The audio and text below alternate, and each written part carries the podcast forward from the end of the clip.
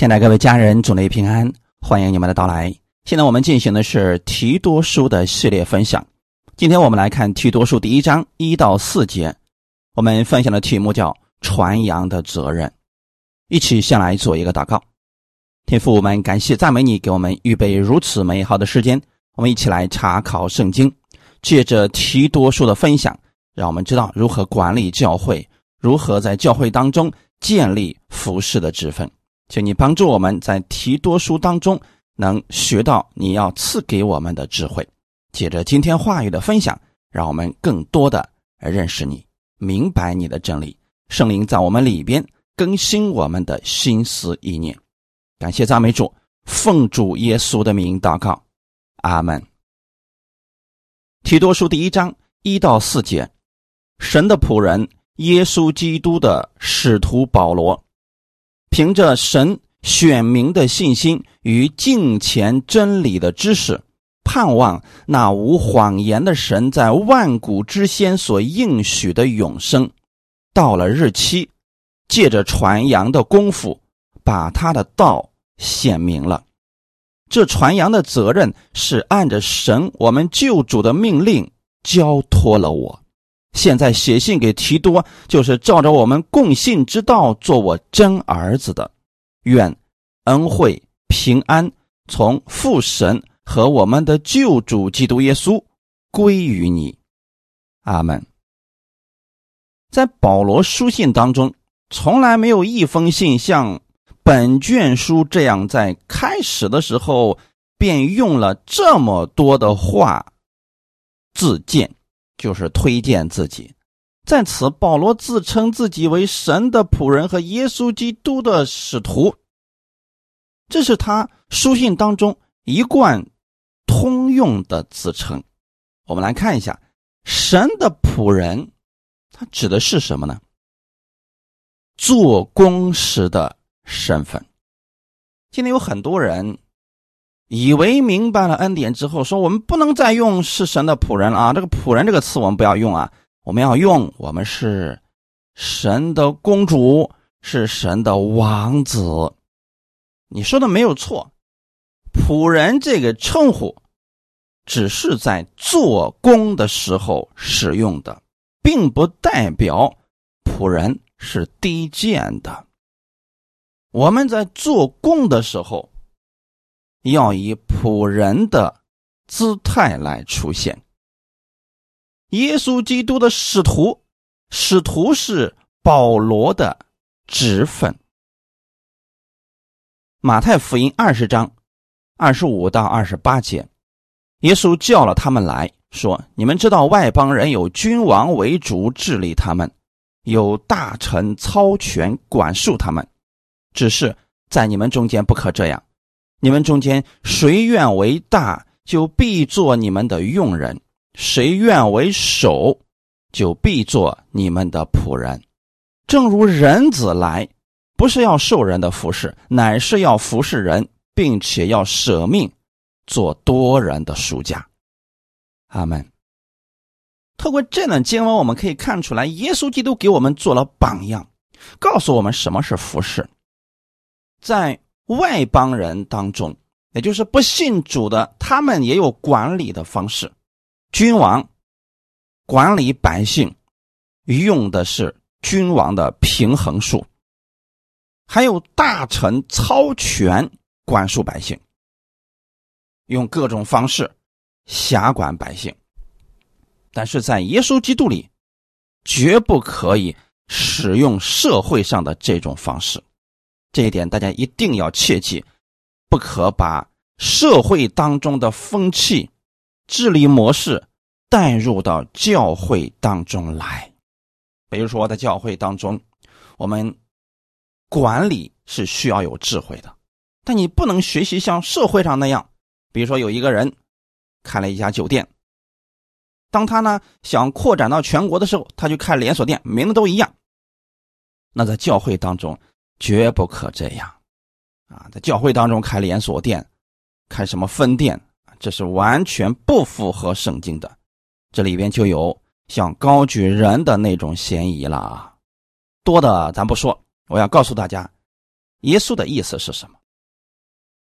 在你们中间不可这样，你们中间谁愿为大，就必做你们的用人。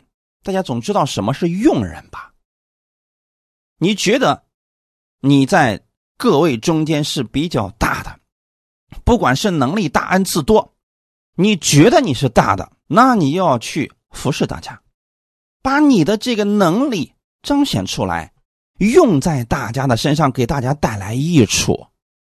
比如有些人歌唱的好，能不能用这些歌声来赞美神，带领大家一起赞美神呢？这就是做大家的用人了，而不是用这些去夸口。谁愿为首，就必做你们的仆人。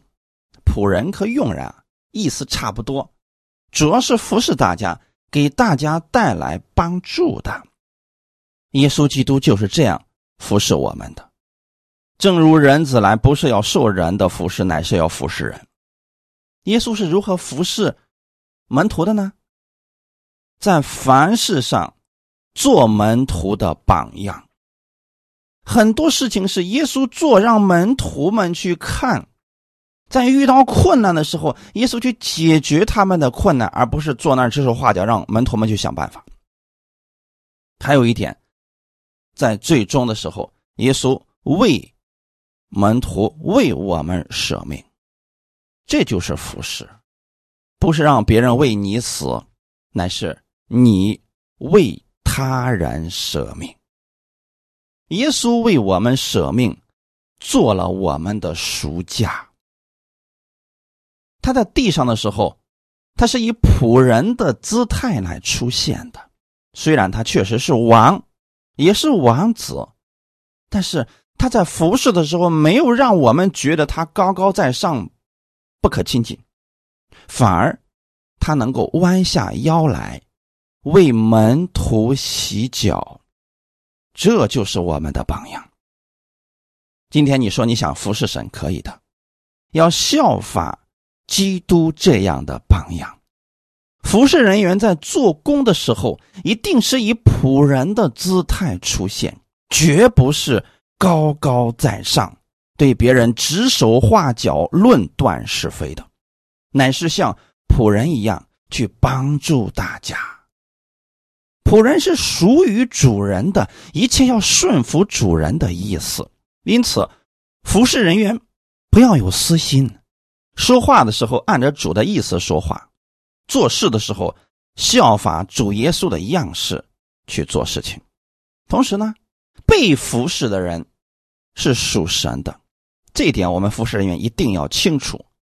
服侍的人只是代表主去管理他们而已。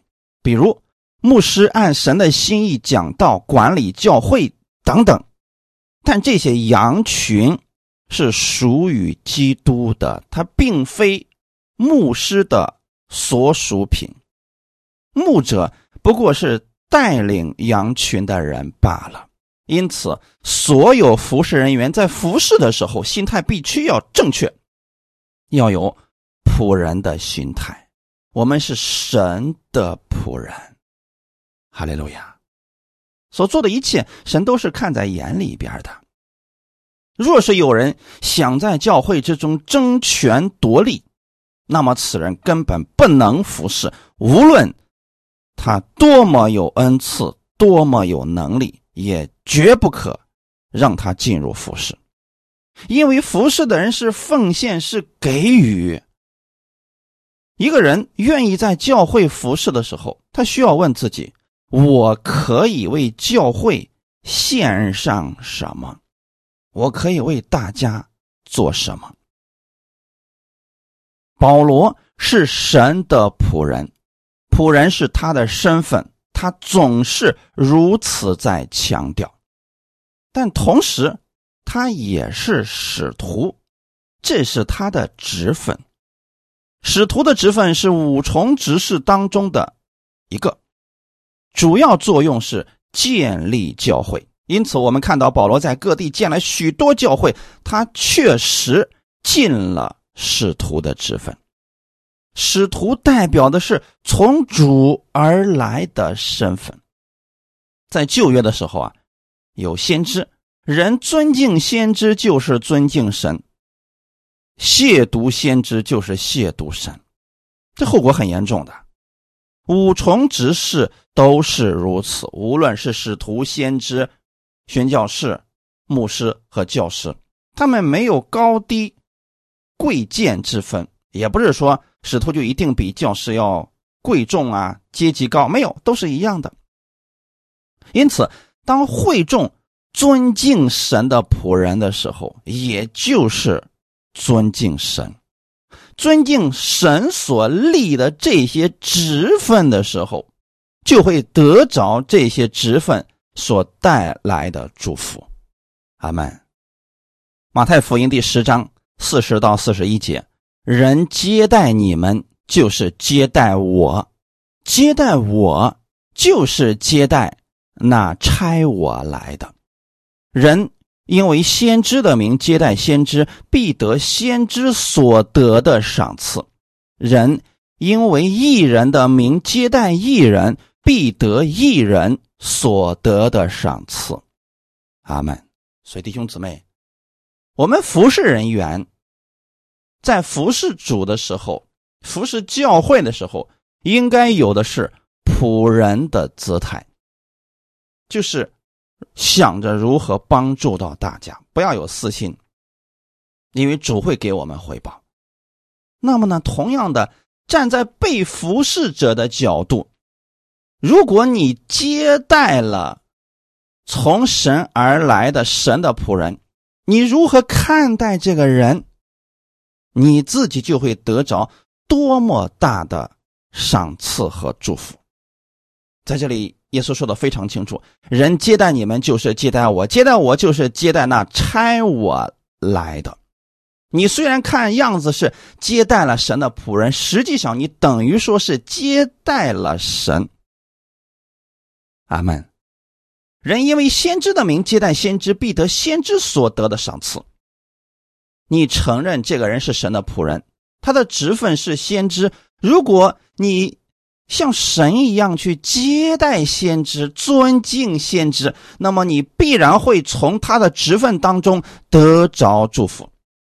同样的，如果你蔑视这个人，你说呀，我们都认识他，他没什么能力呀，啊，怎么地怎么地。但是人家确实是神所立的先知，因为你藐视他，所以他的能力无法彰显在你的身上。就比如耶稣回到了自己的家乡拿撒勒。他不能在那里行什么神迹，是耶稣没有能力了吗？不是，是当地的人看不起他，从心里排斥他，所以就失去了这些祝福。阿门。因此，鼓励所有的信徒一定要尊敬神所立的职分，这点给大家说明白了啊！神所立的职分啊，可不是让你什么人。都相信什么人都接待啊，有些是假先知，有的是假教师，不要接待他们，不要在他们的罪上有份。这个时候要用这样来使用的啊。但如果确实他所讲的符合圣经，你又了解这个人，接待的时候要有这样的心态。阿门。如此，双方都蒙福啦。做工的人能彰显神的大能，被服侍的人能看到神的大能，这多好啊！保罗在蒙召之后就做了神的仆人，和其他的教师、先知一同在安提阿教会当中忠心侍奉神，没有任何怨言，并且呢，他从安提阿教会当中领受了圣灵的能力，被圣灵差遣之后，就成为了使徒，这是神所立的。保罗在。他的做工当中，用百般的忍耐，借着神迹奇事亦能显出使徒的凭据来。他写的书信也是其他使徒承认具有圣经权威的。保罗所传的道，更是真理的标准，是出于神的启示和托付的，是不容更改的。啊，今天有很多人说：“哎呀，我觉得这件事就不应该存在。”等等。不是人可以随便更改圣经的。但凡有人藐视圣经、更改圣经，你就不要相信他，一定要立刻远离。阿门。对于提多来说，他既是保罗亲密的助手，也是他的真儿子。为什么保罗要提到他使徒的职分呢？这一点上和对提摩太是一样的，因为这封信当中所讲的事情并非私事，乃是关乎如何治理教会、如何设立教会服侍人员的事情，所以保罗理当使用使徒的权柄来说话。阿门。凭着神选民的信心与敬虔真理的知识，我们首先来看一下选民的信心指的是什么呢？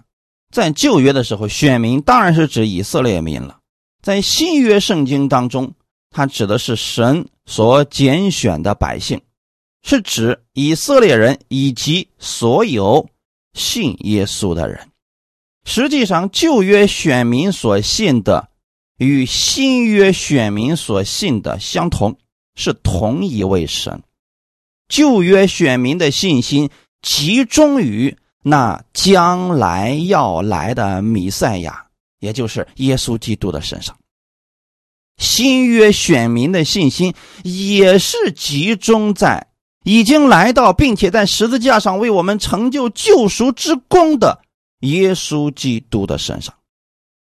旧约信徒因着信，他们盼望神给他们差来弥赛亚，给他们建立天上的国度。新约的信徒也是因着信，盼望我们新天新地，盼望耶稣基督再来把我们接回去。所以这里提到，凭着神选民之信心，就是凭着古今信徒。共有的信心，保罗想告诉提多，我们所信的这位神从未改变，因此我们的服饰是有意义的。与敬虔真理的知识，敬虔是教牧书信当中常用的字，真理的知识不是指普通的世俗上的知识。乃是指神所启示有关救赎的计划、神的旨意以及生命之道的真理。这等真理是超越古今的理学、人间的哲学的。因此，我们在教会当中给信徒们讲，要讲神的真理，不要讲这社会上的大道理啊！不要让社会上这些东西影响了真理。真理就是真理，它是超越这个社会上的这些知识的。阿门。如果说我们离开了真理，没有对神有敬虔的心，那我们会把社会上这些东西拿到教会上来，来教导信徒，把社会上这些知识用来去管理信徒是会出问题的，因为。这些知识会让人自高自大，但神的真理，你越认识神，人就越谦卑。它是两个不同的方向。真理的知识是与敬虔相辅并行的，人对神越有敬虔的心，就会更多的认识真理，因此。服侍人员需要不断的认识神、亲近神，才能明白更多的真理。在这一点上，服侍人员必须要比信徒虔诚殷勤，否则呀，服侍一段时间之后，就一定会埋怨、软弱，觉得自己被掏空了，没什么能给出去的了。所以说啊。你要想成为服侍人员，要有心理准备呀，可不是在教会当中什么样的人都能服侍的，不是凭着热心就能服侍的。他是需要不断的装备自己，并且还需要对神有敬虔的心、谦卑领受的心，每天领受，每天领受，装备自己再给出去。阿门。第二节，盼望那无谎言的神在万古之先所应许的永生。这句原文的直译是：因着那无谎言的神在创世以前所应许的永生的盼望。本节开头按原文有一个前置词，在什么什么之上，在什么什么之中，因着为了的意思。意思就是，使徒保罗的这个职分是为着永生的盼望而差遣的。保罗用了这么长的话语，是想告诉提多，我的这个使徒的职分是神早在创世以前就已经定好的。为了让我去传扬真理，给人带来永生的盼望，而我服侍神，正是为此。神所赐的永生之恩，是他在万古之先所预定的美意。他是经过时间的考验，最终让我们亲眼看见了，足够能够证明。神是信实无谎言的神，保罗对这位神的信心，绝非是贸然的、一时的、盲目的信赖，乃是根据自古以来众选民所共信、共知的真理所彰显出来的。总之啊，保罗肩负使徒的职分。是具有坚定的信心、敬虔的知识，也有确实的盼望。为什么保罗要这样来描述他自己的职分？他是想告诉提多，你要明白，你的职分是神在创世以前就给你预备好的，不要轻看了你的职分。因此，你在服侍的时候，无论遇到多大的艰难，你别忘记了，这是神给你的使命，给你的托付。保罗希望提多能够这样坚定的走下去，无论遇到多么艰难的事情，都要坚定不移的按照神的旨意走下去。这才是我们所有服侍人员应该有的心理呀！不是遇到的困难不干了，不服侍了。这么些年来，我看到太多的人是这种状态呀。遇到难处，遇到委屈，不干了，不想服侍了，太痛苦了。服侍上什么都没得着，还得了一堆的委委屈、痛苦，不干了。好些人遇到小小的挫折就放弃。就是因为没有看到，这是神给他的托付，是神给他这一生最大的祝福了。到了日期，借着传扬的功夫，把他的道显明了。到了日期是指到了合宜的时候，神会不断的把他的计划显明给人，而且是一段一段的显明出来。那有人可能会问：神为什么一下子？不把他的所有的计划给我们说明白呢？不是神不能说明白，是人无法理解。所以不同的时期呢，神就给出一部分，慢慢的引导我们，逐渐的认识这位神。那到现在，我们是已经把这位神的计划，以及神是什么样的一位神，完全的看明白了。借着耶稣基督，我们看得非常的清楚了。什么时期，神做了什么事情？从古至今，神的计划从未改变，神的心意也从未改变。他所计划的所有的事情，都按照既定的日期发生了。借着传扬的功夫，把他的道显明了。无论是旧约还是新约，还是以后，神都是差遣人去传扬他的真理。传扬的功夫指的是神的仆人所做的传道事工，旧约也有啊，比如说挪亚，比如说其他的人，亚伯拉罕等等，他们也传扬的主的施工啊。因此啊，把他的道写明了，这指的就是神的话语。神将他的心意启示在圣经当中，那必须是借着他所使用的人去传扬这些真理，然后神的旨意才能让大家明白。不同的时期，神差遣不同的人去传扬他的旨意，目的是让人明白真理，得着生命。因此，无论是什么职分、什么恩赐，其最终的目的都是为了传扬真理。这是所有服侍人员必须明白和牢记的责任。有好些人，神给了他恩赐，结果用这些恩赐去夸口、去挣钱，这就是偏离了神的旨意了。不明白自己的责任是什么。马可福音。十六章十九到二十节，主耶稣和他们说完了话，后来被接到天上，坐在神的右边。门徒出去，到处宣传福音。主和他们同工，用神迹随着证实所传的道。阿门。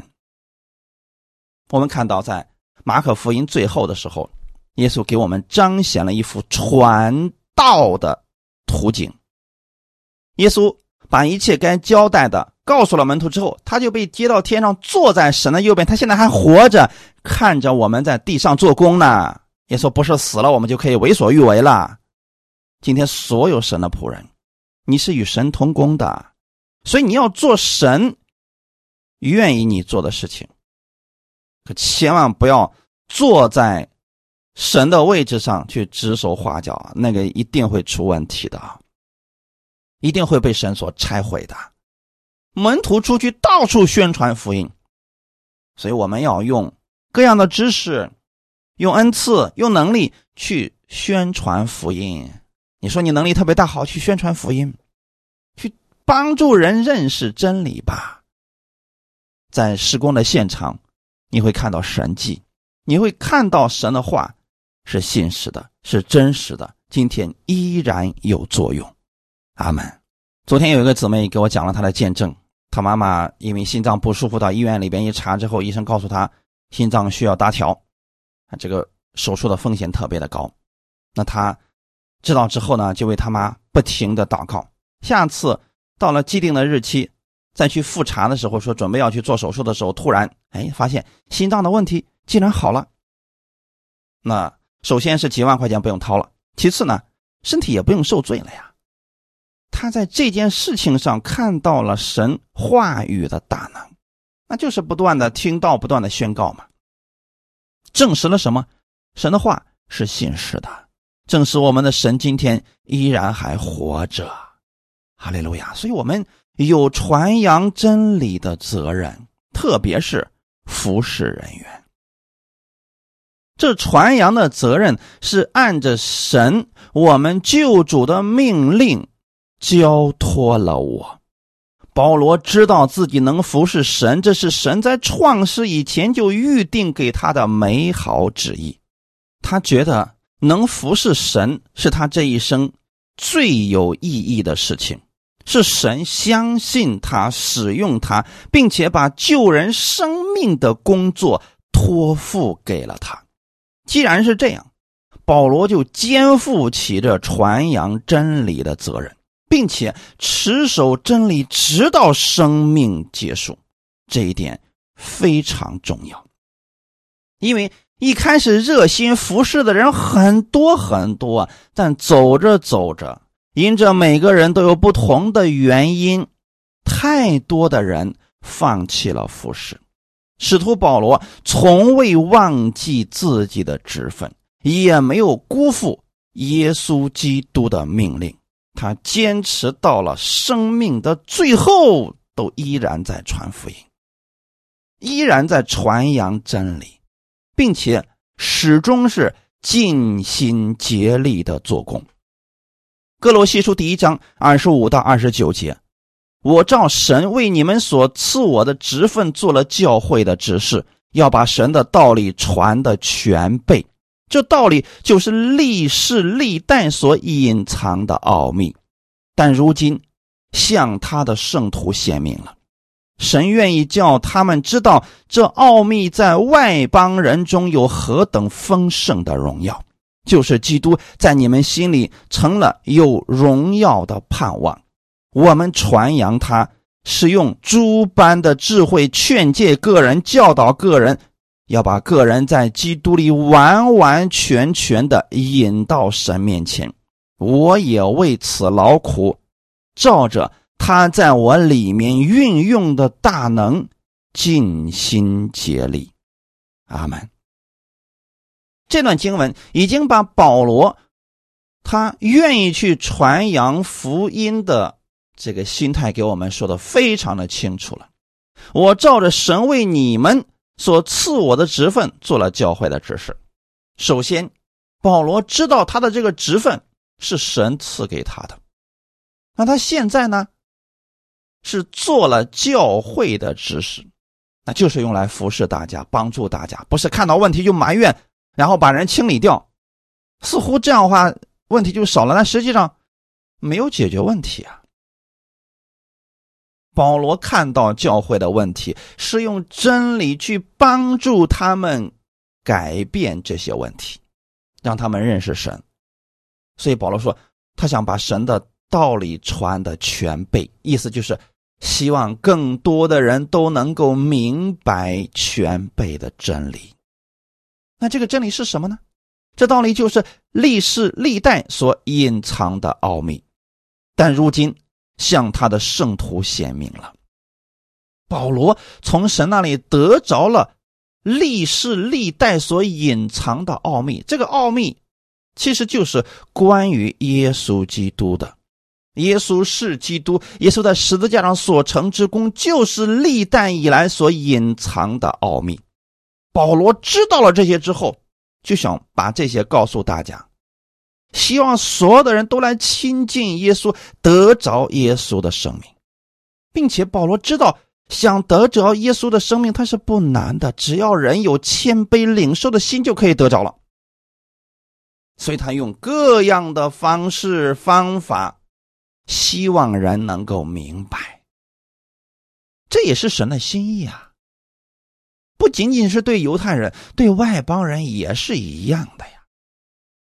当你越认识神，你就知道什么叫丰盛的荣耀；当你越认识耶稣基督的时候，你就知道什么叫荣耀的盼望。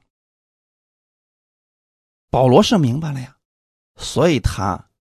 把传扬真理当做他一生的责任，并且呢，用诸般的智慧，就面对不同的人，用不同的方法、智慧、言语等等，总之就是想要把人带到基督的面前，让人更多的认识耶稣基督。这就是我们服饰的核心。我们服饰。说起来其实非常简单，无论你在做什么样的服饰，你用什么样的恩赐方法，这都不是最重要的。重要的是什么呢？你要用这些把人带到基督面前，可不是别人说呀，我最近心里可慌的啦，来牧师你给我祷告一下，看看神对你有什么说的没有。好，你给他发了几句预言，这个人走了，这样的服饰毫无意义。我们应该把这个人带到基督的面前。你把他解决了问题之后，一定要告诉他，你要去学着去读经、去听道、去认识神。最终是把人带到基督面前，让他去亲近耶稣基督，可不是让人觉得我们特别有能力。我们特别有恩赐，让人都跟着我们，这就错了。我们也是个管道而已呀。所以，无论你用什么样的智慧、什么样的教导，你是要把人带到耶稣基督面前的。你能解决人什么问题呀？靠着我们自己，我们什么都做不了的。因此，我们就是用神所赐给我们的职分、恩赐，把人引到基督的面前。最终一定是让人去寻求耶稣基督啊！一开始咱们生命小的时候，可能是就是看着我们，什么事都找我们，这是可以的。但是我们每一次的服侍，都是要把他引到基督面前。随着他对耶稣基督的真理认识的越来越多，他就会去依靠神了。阿门。这样的服侍才能持续下去啊！要是什么事情都来找我们，大家想想看，你能服侍几个人呢？三个人还可以，那三十个人呢？每一天这三十个人都有问题，都来找你，你能做什么呢？你什么都做不了了。因此呢，我们服侍就是借着神给我们的职分，解决了人的问题之后，一定要把他带到基督面前，借着真理，借着教导，还是要把人。带到基督面前，让他们去跟耶稣基督建立关系，让他们在凡事上要学会去依靠耶稣基督。哈利路亚！这样的话，我们逐渐成为童工了。阿门。这样多好啊！以后的服饰会越来越轻松、越简单的。你看，保罗一开始服侍提摩太，服侍提多，慢慢的让他们认识了真理之后，他们成为了保罗最得力的助手。也成为了保罗的童工。现在保罗知道自己生命快要结束了，所以把这传扬的责任又交托给了他俩。因为他俩现在已经能做这个事情了呀，所以保罗给了他们之后还是很放心的。之所以写这样的书信，是希望提多也去这样做传扬的责任。也要自己去建立同工，让他们去认识神，一同来服侍神，这样福音就能够传承下去了。当然了，保罗在传扬的过程当中非常的劳苦，他每天从早到晚都在做主的事工，很辛苦的。所以各位家人们，如果你想服侍神，不要想着做那清闲的事儿，没有，它就是一个劳苦的工作。阿门。如果你怕苦，就不要进入服侍了，你就效法一下保罗就好了。你看看耶稣基督是不是从早到晚很累的？他不是一个享受的工作，因为是要做大家的佣人的。你会遇到各式各样奇葩的事情、奇葩的人，不单要求你有爱心，你还得有。忍耐的心，还得有能力等等，甚至有很多时候付出了，别人还不一定能够正确的理解你的心思，还能把你给想歪了，觉得你辖制他们等等，把你的好心当做是你对他有所图，这样的事情都会发生的。那遇到这样的事情，你怎么办呢？你要知道，你是在传扬真理，这是神给你的责任，那就。尽管去做，因为你面对的是神，阿门。对神忠心无愧就可以了。人能不能理解，那是他们的事情。只要你是按照真理而行的，他们有一天一定是会明白的。阿门。其实服侍有时候也像我们自己教导孩子一样，在孩子很小的时候，你对他有一些要求，不让他做什么事情，结果小孩子哭闹，认为你不爱他等等。但是随着他生命不断的长大，他就会明白，当初你那样严格的要求他是对他有益处的。如果放任不管，按照小孩子的心思让他自由发展，这孩子就废了，对不对，弟兄姊妹们？所以说啊，在我们去服侍的时候，我们要有这样的心态，按照神的心意。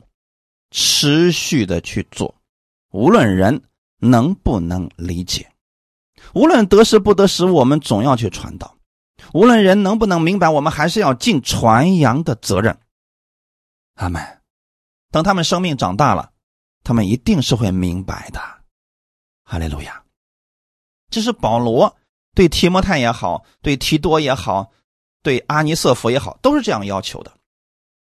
那其实这也是神的要求啊，这是真正的神的仆人。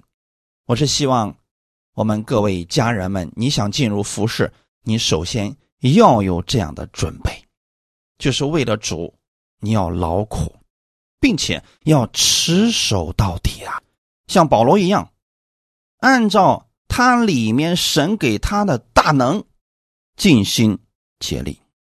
所以服侍从来就不是为了高举自己，乃是为了高举耶稣基督。我们尽心竭力的为主去做工，所以服侍是奉献，是给予。哈利路亚。第四节，现在写信给提多，就是照着我们共信之道做我真儿子的，愿恩惠平安从父神和我们的救主基督耶稣归于你。共信之道是指所有真信徒所共有的信仰。保罗之所以这样去跟提多写信，是想告诉提多，我所信的，你所信的是一样的。这说明了什么事情呢？有跟我们不一样的假师傅。假教师的出现，他们跟我们信的不一样，所以他们会来攻击你。他们，保罗是想在这里安慰提多，你所在的这个地方，那当地的人是善于说谎的。这个谎言，如果大多数人都在讲，你很有可能会觉得自己是不是信错了。但是保罗想告诉提摩太以及提多，不要怀疑。我们信的是一样的，哈利路亚！因着这个共信之道，你是我的真儿子。这真儿子什么意思呢？可不是嘴上称呼提多为儿子儿子啊，而是所信的是一样的。也就是说啊，提多的信仰是保罗帮助他成长起来的，提摩太也是如此的呀。我们培养童工不就是这样的吗？为什么我们强调说，既然要培养童工，你就不要胡听八听，到处乱听，因为那样的话，所信的就不一样了。乱七八糟的东西拧成一股绳的时候，它会乱糟糟的，会出现很多的问题的。所以你仔细的去观察一下，那些什么都听的人，他的生命其实是不增长的，对吗？太对特别是服侍人员，如果。所领受的东西不一样，是没有办法一起服侍的。在服侍的时候会有很多的争论的，所以同工必须要同行。至少保罗和提多是同行的，所以保罗称提多为照着我们共信之道做我真儿子的意思，就是告诉提多，我们信的是一样的。所以在真理上。你不要怀疑，感谢赞美主啊！真儿子指的是属灵的儿子啊，就是借着福音所生的。也就是说啊，提多实际上是跟着保罗信耶稣、认识耶稣基督的。最后呢，生命成长成了一个服侍人员。感谢赞美主，愿恩惠平安从父神和我们的救主耶稣基督归于你。恩惠平安从哪里来的呢？从我们的父神来的，借着谁呢？借着耶稣基督给我们的。所以你呢，越亲近耶稣，越认识耶稣，恩惠平安就会越来越多。其实平安应该是信徒的常态。如果一个人里边总是惶惶不安，就说明他所信的有问题。如果一个人总是感到惧怕，就说明他里面所存的有问题。这时候怎么办呢？寻求真道，领受真道，平安恩惠自然就产生了。哈利路亚！所以说，不要说“哎呀，主啊，我现在心里可难受了”，求你的平安赐下来吧。这个平安怎么产生的呢？是从真理里边产生的，所以当你现在心里边惧怕、惶惶不安、烦躁不安的时候，怎么办呢？你要去听道，要去听真理的道，这样的道会让你的心得着安息，也会让你从这道中认识神的安惠，因为恩惠是神白白所赐的，怎么赐下来的呢？